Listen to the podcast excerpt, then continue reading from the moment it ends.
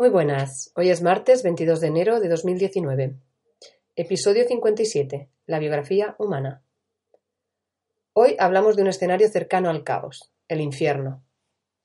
Tal como la palabra indica, este escenario nos habla de crueldad materna a extremos inusitados, que hacen que un niño se desordene y pierda toda referencia con la realidad, creándose una realidad paralela para no sufrir. La falta de criterio propio, la fragilidad emocional y el refugio en personajes muy rígidos les da amparo en el afuera. Hablamos de personajes posibles. Mujer de hielo, extendida, trembala, invisible, torre de control, soldado raso. Esto es la biografía humana, una maravillosa metodología para conocerte. Puedes contactarnos a través de nuestra página web biografiahumana.org. Y ya, sin más dilación, te dejo con este podcast sobre biografía humana que empieza ya.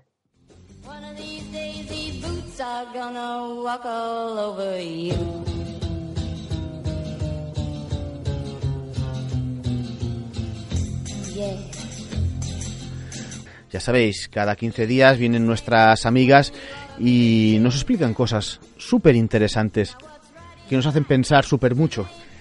Vamos a pensar, vamos a conversar con nuestras amigas eh, que últimamente se van relevando, ¿eh? no van haciendo como tríos, pero que van rotando, no van van viniendo de a poquito, de a poquito. Monse Santoyo, buenos días. Presente. Isabel de la Mata, buenos días. Buen día, aquí estoy. Hoy lo he dicho bien, ¿verdad? Hoy perfecto. Vale. Magda Sampere, buen día. Buen día, Jordi. Avui la que tenim malaltona és la Sofía. Sí, la Sofía la tenemos con una gripe espantosa y aún no estaba en condiciones de, de venir, la pobre. Que cuidarse, que cuidarse, que si no... Sí, le mandamos recuerdos desde aquí, a que se cuide. Pues ahora, mandamos recuerdos eh, vía Vía ondas. ondas. Sean buenas. ondas buenas. Muy bien. ah, no, está bien, está bien, porque me había quedado trancado. Sí, te- que- Como tengo una tranque yo conmigo mismo, pues había... Bien, bien, bien, bien. Bien ese capote bien lanzado. Torera, torera. ¿De qué nos vais a hablar hoy? ¿Cuál es la propuesta? A ver, hoy vamos a hablar de infierno, de escenario de infierno, porque ese creo que era de los mm, últimos que nos faltaba por hablar, ¿no? Porque hemos hecho un buen repaso, un repaso largo ya a muchos escenarios de infancia, hemos hecho caos y, y, bueno, faltaba el escenario de infierno. Entonces ya te puedes imaginar que este no, no es un escenario maravilloso, ni mucho menos con este nombre. El infierno es lo contrario al ferano, ¿no? Sí, Fi- eso dicen. Sí, sí, sí. Es un chiste. un chiste. Vale, ya podéis seguir. Ya ya está. Ya- mi aportación del día ya, está hecha, ahora ya todo vuestro. Está bien que le pongamos un poco de humor a un escenario como este, porque realmente ya con solo ver la, la foto con la que, que trabajamos, cuando le damos eso a algún consultante, es para llorar, ¿no? Porque es una persona dentro de un mar de... Ardiendo. ardiendo en, en, en fuego y sale allí la cabeza con unos ojos de, de- de, bueno, ¿cómo De hago yo? ¿Cómo ya hago yo para salir de aquí? Entonces, como estamos hablando de escenario de infancia, ya te puedes imaginar qué pasa en este escenario de infancia. Sí, que si en general no son bonitos, pues este es Este es peor. Este tiene muy mala pinta. Sí, sí, sí. Este es un escenario en el que puede haber pues de todo. Ya te puedes imaginar la, la cosa, la peor cosa que te pase por la cabeza, pues esa, esa eh, es la que viene de- del escenario de, de, de este de infierno, ¿no? Entonces puede haber desde alcoholismo de los papás, ah, drogadicción, ah, puede haber amenazas graves hacia siempre visto desde el punto de vista de los niños, ¿no? Nosotros estamos viendo un escenario de infierno para los niños y qué hacen esos mayores que son los encargados de la felicidad de esos niños, de cuidarlos y tenerlos bien, qué hacen para que se dé esa situación, ¿no? Tan horrenda de, de fuego y de llamas y de, y de dolor, ¿no? Pues hay amenazas, hay abusos, hay palizas graves, graves a todos los niveles.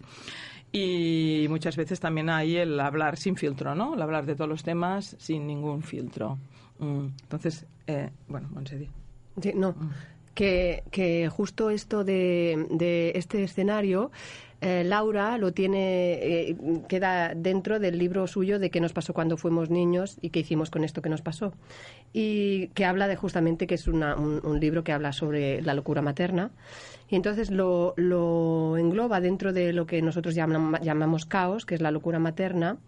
Es uno de los tres escenarios que ella propone, con el caos, con, caos sin refugio, caos con refugio y infierno. Y lo hace así porque de esto que está explicando Magda, que son de estos lugares de infierno, también un niño se desequilibra. Porque de, de la crueldad extrema de mamá y de mi propio escenario, yo llega un momento que no, no tengo que crearme una realidad paralela, porque es tan doloroso para mí que es un poquito, por eso lo enlazamos con el tema del caos, ¿no? Porque viniendo de ya de una locura materna, podemos quedar caotizados, pero sin venir de una locura materna, pero de estos niveles de- de terror que está contando Magda, también nos podemos desorganizar, podemos quedar caotizados, ¿no? Sí, son, serían como unos escenarios de mucha mm, locura sin locura, por decirlo de alguna manera, ¿no? Una madre loca es una madre loca, desquiciada. Pero en este caso hay, hay extras, ¿no? Hay extras. Sí, el extra, yo creo que el extra es la crueldad. Em, porque ya no es solamente es violencia, sino que es como una escala superior a esto, ¿no? Es crueldad. Y cuando hablo de crueldad, pues podemos poner escenas como, por ejemplo, eh, bueno, hemos tenido escenas de, de consultantes donde han sido arrastrados hasta el baño de los, de los pelos, ¿no? Para recibir duchas frías. Eh, estos niños súper pequeños, ¿eh? Y mm, cuando se llegan a estas escenas de crueldad, nosotros ya cuando viene un consultante y obviamente nos cuentan este tipo de escenas, obviamente ya sabemos que vienen de escenas de escenarios de infierno. Em, donde lo que ha dicho Magda también, que suelen ser madres que, por ejemplo, pues madres alcohólicas, donde se empastillan y mm, cuando están empastilladas y totalmente bebidas, pues están tranquilas, ¿vale?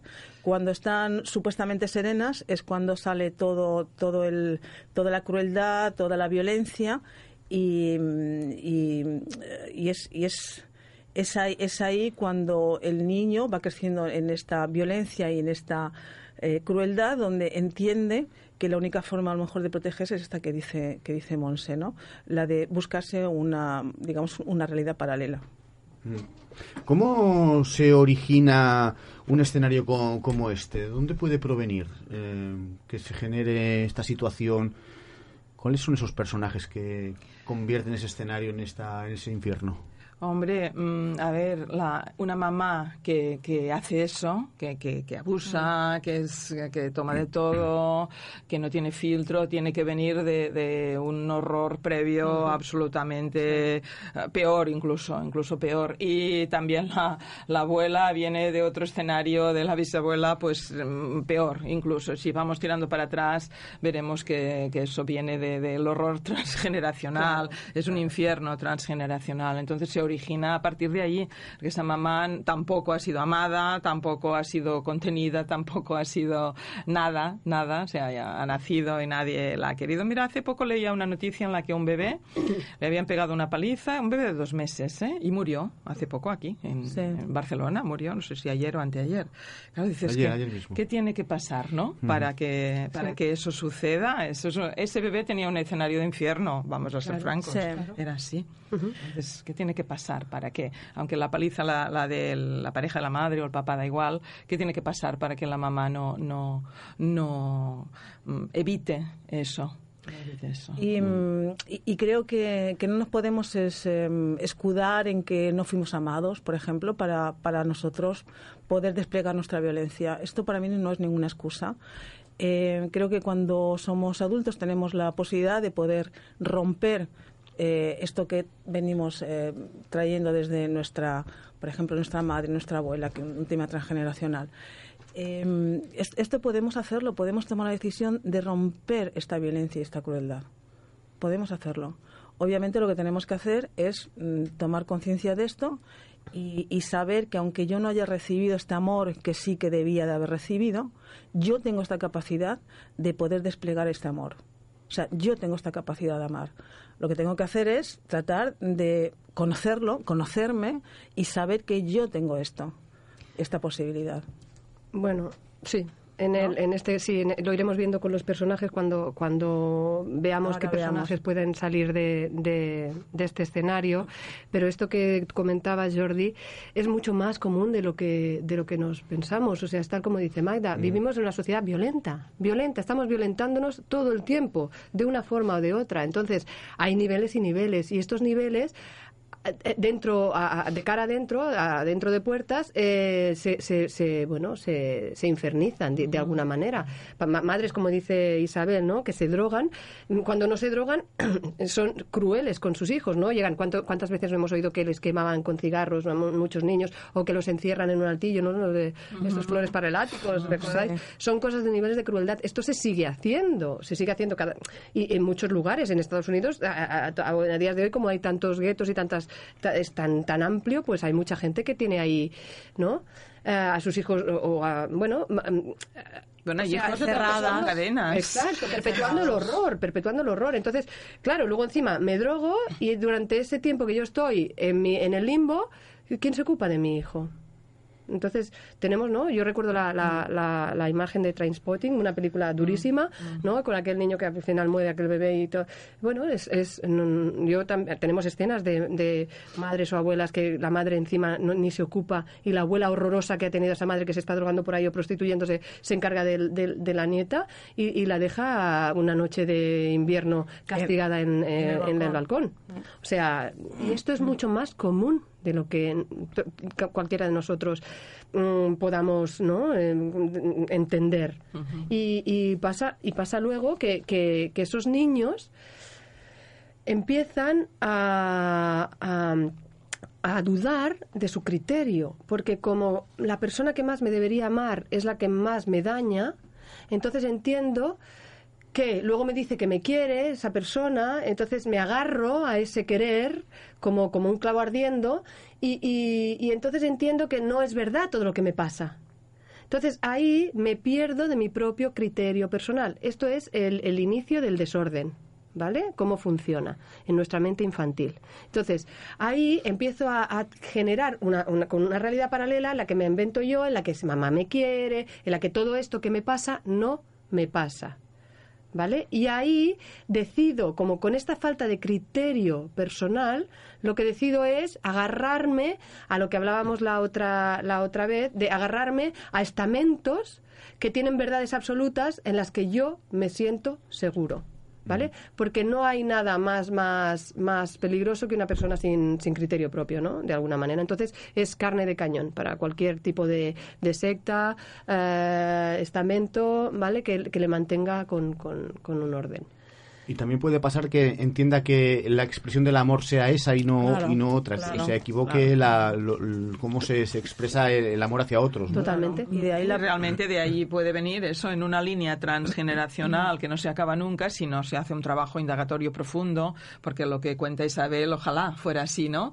Que todo el mundo que estuviera, viniera, estuviera en un escenario de infierno de adultos pudieran indagar lo suficiente y tomar conciencia y, y soltar eso, pero por regla general no es así, ¿no? Claro. Entonces la persona que ha sido extremadamente maltratada, humillada, amenazada, sin filtro, sigue reproduciendo el mismo, lo mismo que vio, porque le patrón. parece lo normal. Es el mismo patrón, eso es lo normal, que a mí me peguen, que quizás ejercerá un 0,3 menos de, de violencia, pero ya pensará que lo hace muy bien, pero sigue haciendo lo mismo. Pasa que eh, no- las personas que luego nos vienen a consultar con este escenario que luego vamos desentrañando, en general son personas muy ordenadas, que es lo que va- donde vamos a ir a entrar a los personajes, ¿no? Son personas que están como muy estructuradas, muy rígidas, ya lo ves de enseguida, ¿no?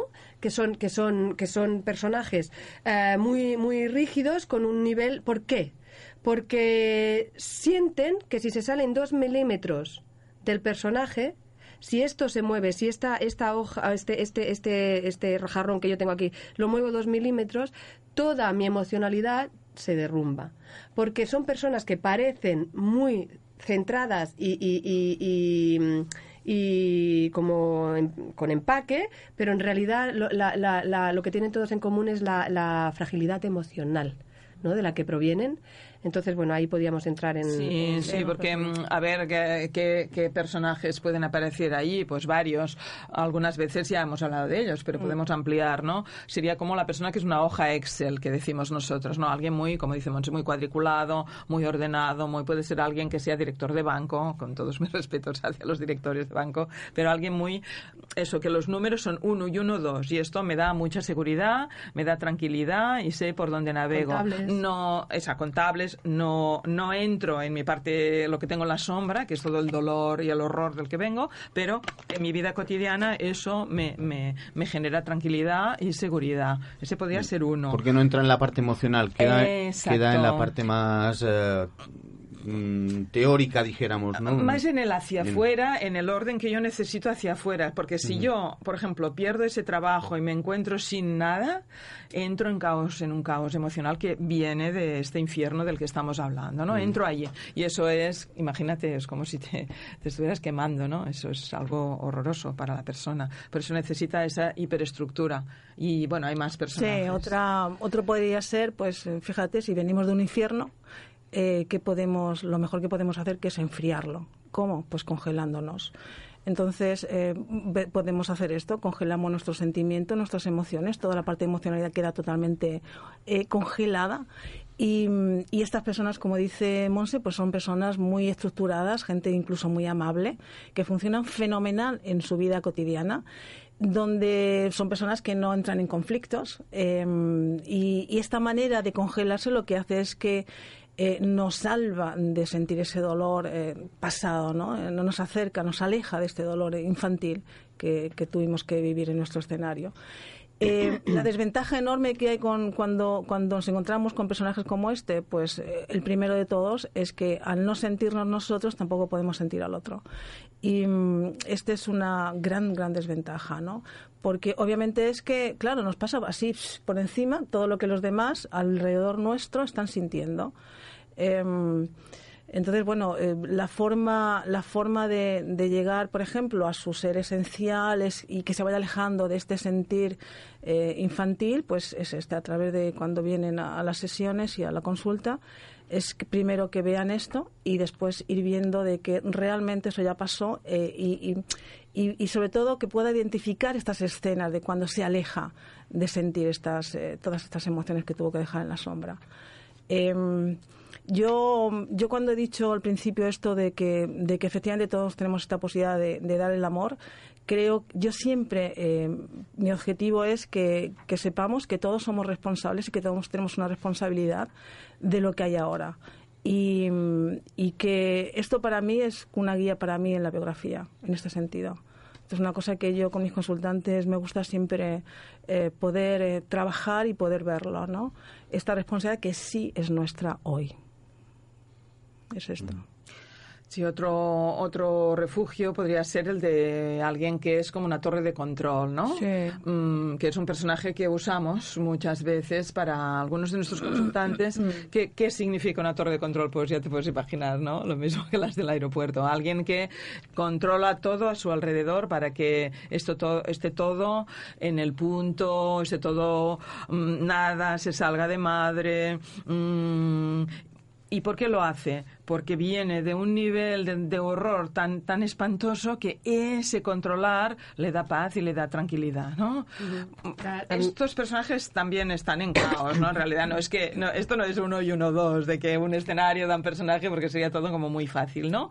Porque también pueden estar en caos y es un buen refugio para caos, una torre de control. Con lo O, cual, o puede venir de, de otros de escenarios. cualquier otro escenario, ¿no? Pero en este caso sería uno probable. no, no, no, no daría otro tipo de personaje, sino que daría este alguien que necesita tener a sus hijos muy controlados, a su pareja también, en su trabajo también, todo mu- mucho control para no entrar en el, en el caos el interno, caos. en el infierno, volver a meter el pie en el fuego. Claro, o la, o la extendida también, o el extendido, que nosotros siempre lo graficamos con una, un- un- una cabeza cortada del cuerpo. Que es, de alguna Qué manera. más bonita, ¿eh? Sí, Muy bonita. Que, diga- que se lo diga la María Antonieta, ¿verdad? Que, bueno, es, es como eh, es el recurso que tuvimos, que necesitamos para sobrevivir a ese infierno, que porque no dejan de ser todo lo que están explicando las chicas ahora, ¿no? Que es que de- eh, co- de cortar con mi emocionalidad. Porque mm, la parte, entonces es como dice Magda, de cara afuera, de puertas afuera, somos personas efectivas, somos personas eh, productivas, pero de cara adentro es, es donde es donde va siempre pulsando el infierno, que es la emocionalidad. Entonces muchas veces estas personas tienen problemas relacionales, no tienen parejas, no tienen hijos, porque porque otras veces tienen y, y- y reproducen el infierno dentro de casa. Eh, ¿Por qué? Porque realmente tienen, tienen, tienen la, la, la certeza interna de que entrando en esos lugares se van a perder en el infierno. Entonces, se, se, hay una parte que se salva de ese lugar y por eso que son justo debajo del horizonte, ¿no? Que yo siempre digo, fuera, arriba del horizonte funcionamos bien, pero abajo del horizonte hay ahí todo que, quemando, todas las brasas quemando y yo no me quiero adentrar. O si me adentro, o sea, o si me emparejo, eh, será desde lugares por arriba del horizonte, mucho superficiales, donde, donde el otro no me pida entrar en ese, en ese lugar, ¿no? Sí. Que es tan hiriente que en, la- en lo que yo Me quemo. me quemo.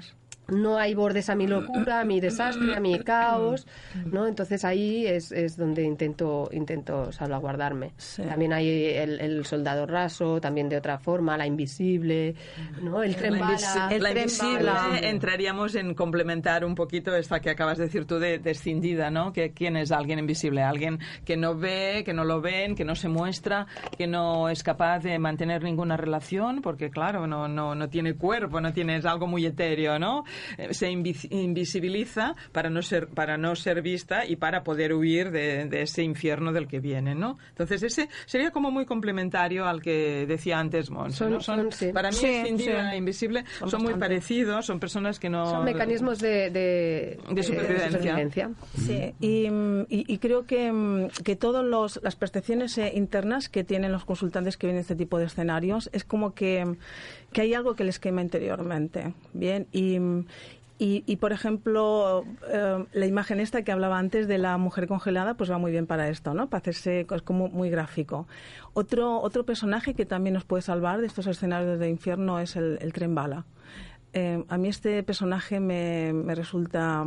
Es muy difícil salir de él porque son personajes que nos dan muchísimos beneficios.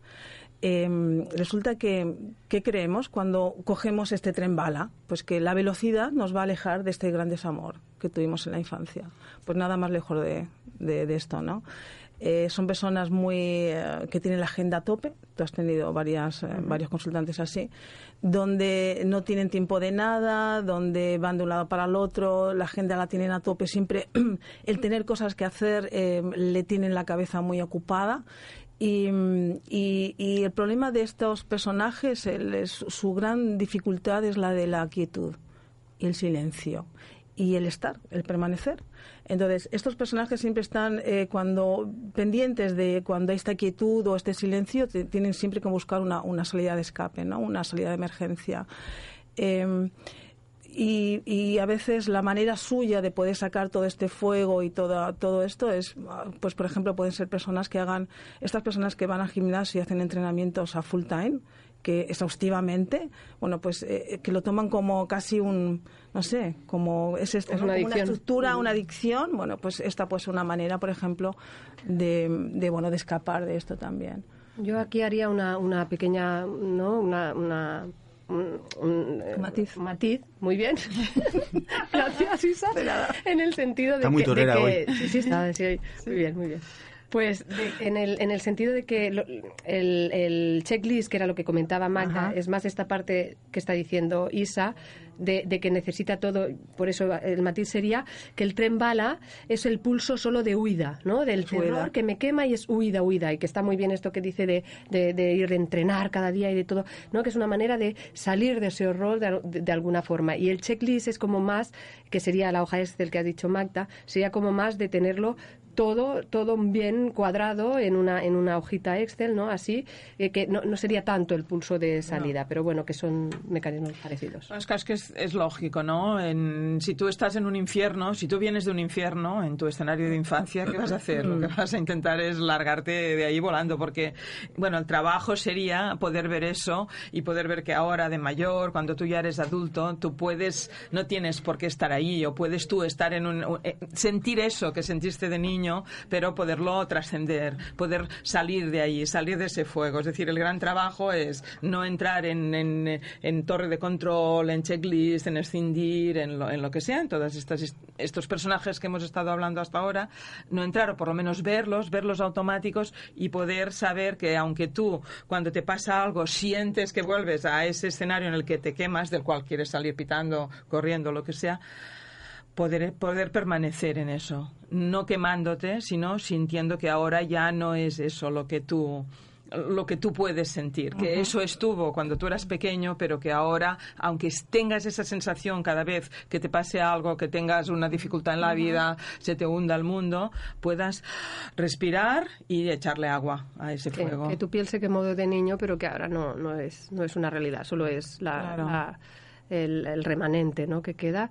Pasa que con estos personajes hay que ir con pies de plomo, como tal como decimos a veces haciendo encaje de bolillos, porque cuando mm, están muy aferrados a su personaje, porque realmente depende la vida de ello, mm. porque siente que, que, si no su vida se va al traste. Entonces hay que bajar muy a poquito, muy acompañados a, a ese infierno, a esas profundidades, y eso ir, ir desmontando de a poquito todo ese y drenando ese dolor y, cogiendo una estructura que es básicamente lo que lo emocional, que es lo que a estas personas, el andamiaje emocional que no lo tienen. Claro, yo, yo me haría una pregunta, ¿no? ¿Por qué, por qué, por qué seguimos amando a, a nuestra madre con, cuando venimos de escenarios de, esta, de este nivel de crueldad y abandono, ¿no?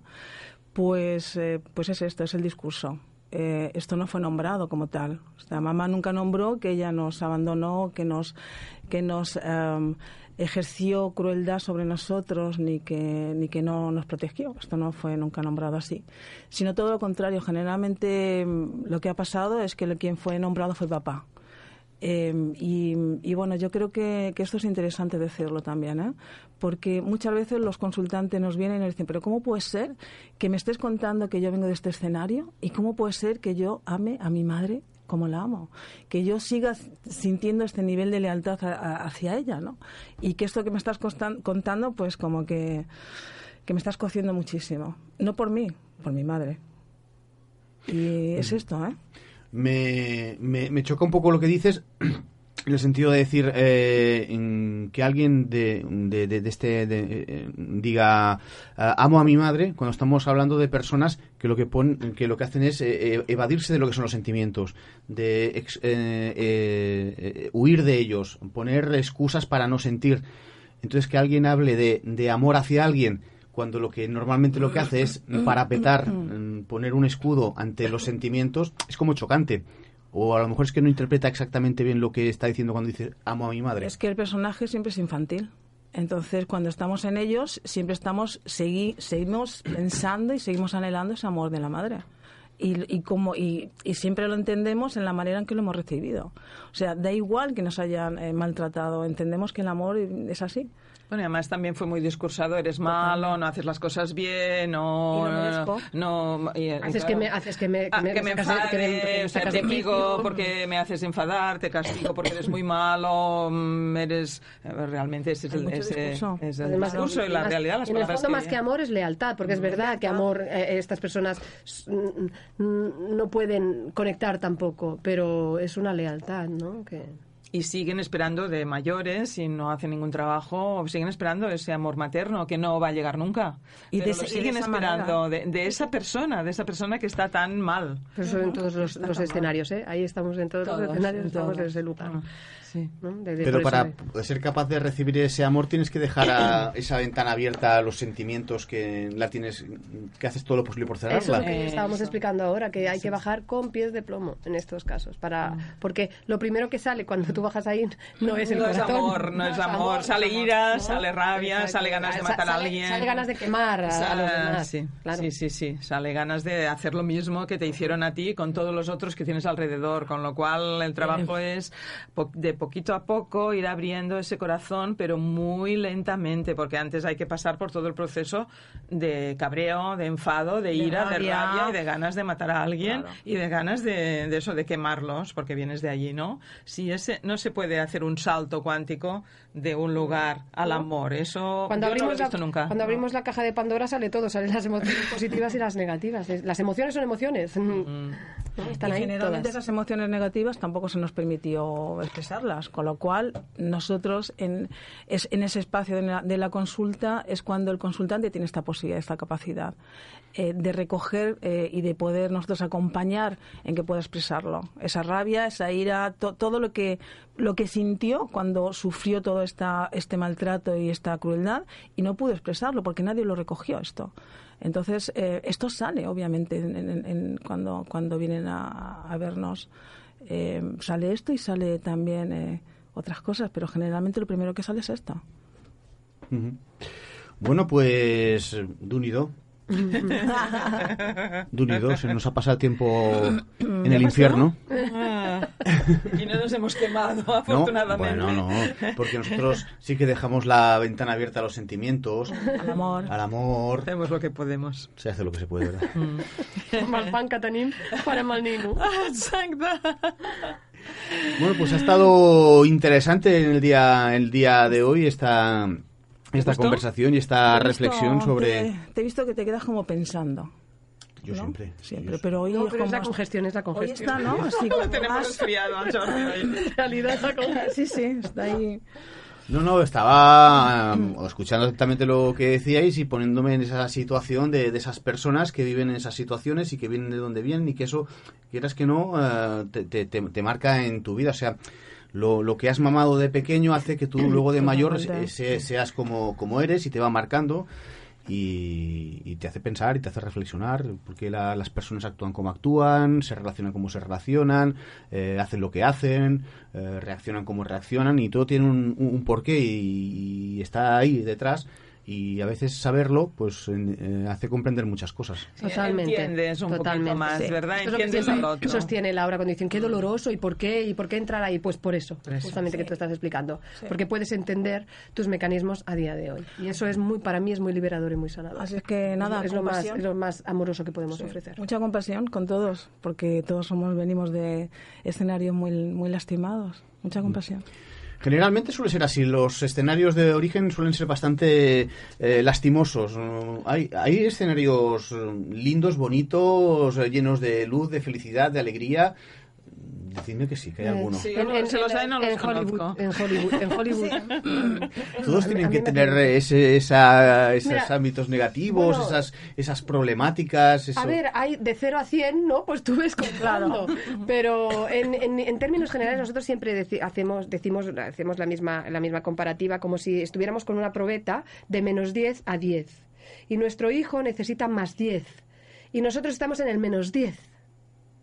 En términos emocionales, de carencia, de violencia, de venimos venimos de una sociedad muy violenta. Yo siempre lo digo, es así. O sea, solo tienes que leer los diarios, solo tienes que, que ver la tele. Es así, ¿no? Es verdad que, que también los medios un poquito, Sí, ¿no? exageran, Tú sabes bien, tú exager- pero- que exageran o, o van o llevan un poquito, pero es verdad que, que, que, que estamos en estos términos. Entonces, si venimos socialmente de ahí, no podemos estar en un campo de, de amapolas, ¿no? No. En la dentro, porque es así, tal como es adentro es afuera y tal como es afuera es adentro. Sí, sí, el otro día leía una estadística de niños eh, muertos, niños muertos por los, no muertos de enfermedad, sino muertos por violencia, y era alta. Sí. Y es una y es una estadística que no suele darse, no suele salir, porque los niños no votan, nadie los mira, y todos pensamos que son unos mimados repelentes, y no es verdad. Estorban. Y no es verdad. En, O en sea, cinco años más de montón 80. de niños muertos. En cinco años más de 80. Y esa es la, es la parte de arriba del iceberg. La parte de abajo no se ha muerto, pero está muy dañados. Estamos muy dañados, vamos a decirlo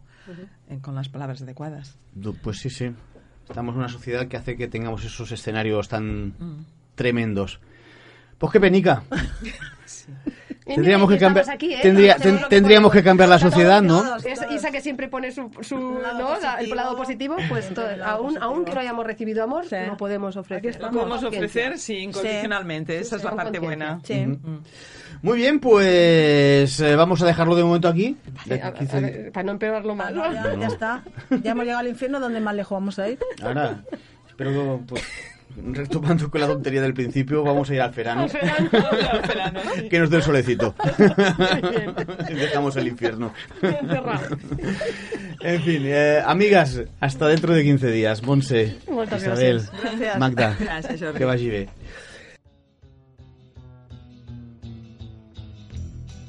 Are you ready, Boots?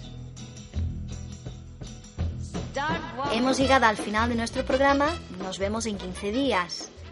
Esperamos que te haya gustado este podcast. Si quieres apoyarnos de alguna manera, danos 5 estrellas en iTunes o me gusta en iBox y comparte este podcast en las redes sociales todo lo que quieras. Te recordamos que puedes contactar con nosotras a través de la web biografiahumana.org, por Facebook y Twitter. Agradecemos a todos nuestros oyentes que nos van dejando sus comentarios porque esto nos anima a seguir compartiendo nuestras experiencias y aprendizajes. Muchas gracias por escucharnos y por estar al otro lado, porque sin ti esto no tendría sentido.